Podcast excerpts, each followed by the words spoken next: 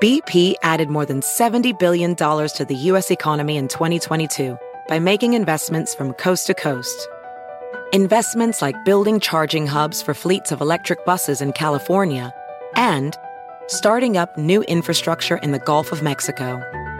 It's and, not or. See what doing both means for energy nationwide at bp.com slash investing in America. Hacer dinero de manera difícil, como degustador de salsas picantes, o cortacocos, o ahorrar dinero de manera fácil con Xfinity Mobile. Entérate cómo clientes actuales pueden obtener una línea de Unlimited intro gratis por un año al comprar una línea de Unlimited. Ve a es.xfinitymobile.com. Oferta de línea Unlimited gratis termina el 21 de marzo. Aplican restricciones. Xfinity Mobile requiere Xfinity Internet. Velocidades reducidas tras 20 GB de uso por línea. El límite de datos puede variar. Hola, bienvenidos al podcast de NTN24. Estas son cinco cosas que pasaron hoy. Ucrania declaró hoy el estado de emergencia en el país por los próximos 30 días. La medida llega tras las sanciones de Estados Unidos y la Unión Europea a Rusia ante lo que consideran una amenaza de invasión a territorio ucraniano. ¿Qué tan efectivas serán esas medidas? Lo analizamos con el diplomático estadounidense John Bolton, ex asesor de seguridad nacional en la administración de Donald Trump. Bueno, creo que las sanciones que fueron anunciadas el martes no serán suficientes. Creo que el presidente, al hacer su anuncio, básicamente diciendo vamos a seguir una política de escalación de sanciones graduales, eso es un error, creo. Las sanciones que necesitamos tienen que impresionar a Putin de una forma en la cual él cambie su análisis de beneficios y eso es lo que se establece con la disuasión. Así que una de las sanciones que yo propongo es que es decirle a Putin que Nord Stream 2, el gasoducto, nunca estará en línea a menos que las fuerzas rusas dejen países como Ucrania, Georgia, Moldova, y que no pisen suelos extranjeros sin el permiso expreso de esos países. Tienen que ser sanciones significativas, de lo contrario, simplemente veremos esto como, y lo verán como un juego, y la tragedia que está sucediendo en Ucrania empeorará. La segunda es la alerta en Washington por la llegada de los primeros convoys de protestas contra las medidas anti-COVID-19 y en contra del gobierno Biden. El Pentágono autorizó el despliegue de 700 soldados desarmados de la Guardia Nacional para garantizar la seguridad de la capital de Estados Unidos. Lila Beth, le hacemos la pregunta, ¿qué debemos esperar? Ante la posibilidad de protestas de camioneros, el Pentágono autorizó a 700 miembros de la Guardia Nacional, 400 del Distrito de Columbia y 300 de otros estados para apoyar a la Policía del Capitolio de Estados Unidos y a las autoridades de la ciudad de Washington, D.C. Los miembros de la Guardia Nacional estarán desarmados y apoyarán con el tránsito del tráfico. Siguiendo el modelo de protestas camioneros de Canadá, varios grupos están organizando a través de Internet estas protestas, con algunos de los impulsores llamando públicamente a bloquear el acceso por carretera a la ciudad. Se prevé que algunos de los convoys que partirán desde distintos puntos del país puedan estar en Washington para el primero de marzo, cuando el presidente estadounidense Joe Biden tiene previsto ofrecer su discurso sobre el Estado de la Unión. La causa principal de la protesta de los camioneros es el alto costo del combustible, pero también los mandatos de vacunación, la teoría crítica de la raza y las condiciones en las que presuntamente se encuentran los acusados por el asalto al Capitolio. Hay tres grupos importantes de camioneros. El primero es el Convoy de Pensilvania, el segundo es el People's Convoy y el tercero es el American Truckers Freedom Convoy, que conjuntos podían traer entre mil y tres mil camiones al Distrito de Columbia. En Ecuador, el gobierno anuncia el indulto a 5.000 presos. Son reclusos que cumplen condena por delitos menores como robo, estafa o abuso de confianza. que busca la medida del presidente Guillermo Lazo?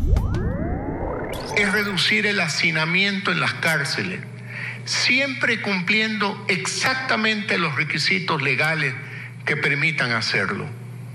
El hacinamiento no solo genera violencia, sino también problemas de salubridad.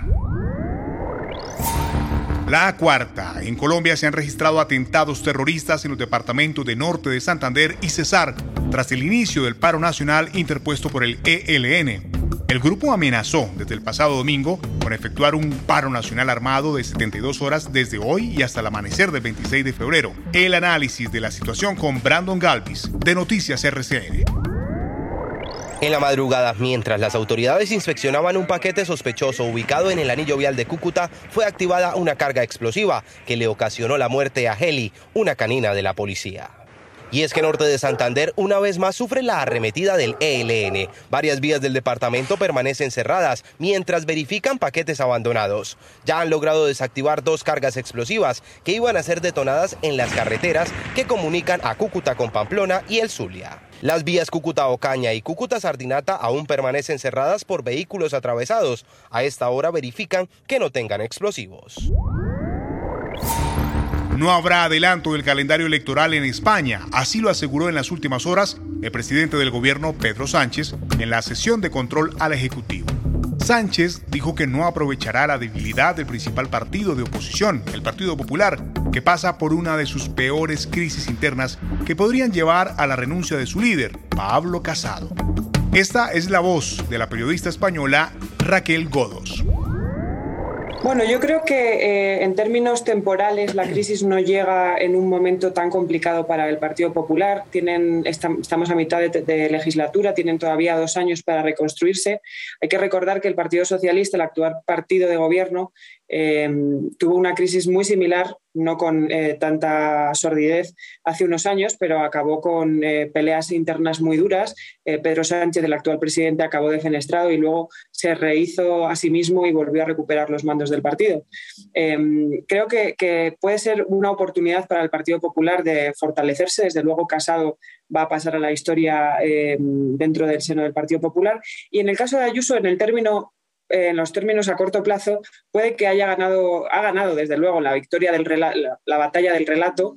Em, su principal asesor a nivel de comunicación, Miguel Ángel Rodríguez, un histórico del Partido Popular, es un maestro para hacerse con em, los mandos de, cómo relatar una historia y ha ganado esa batalla. Desde luego, ha conseguido que eh, parezca el malo la, la persona que ha denunciado un abuso. Si te gustó este podcast, puedes buscar más de nuestro contenido en nuestra página web www.ntn24.com. En NTN24 tenemos una red de corresponsales en las Américas que nos permite tener acceso de primera mano a toda la información y hacer análisis sobre los eventos más importantes de la región. Qué gusto estar con ustedes. Mi nombre es Hugo Vecino. En Twitter, arroba Hugo Vecino. En el podcast de NTN24 te informamos y te acompañamos.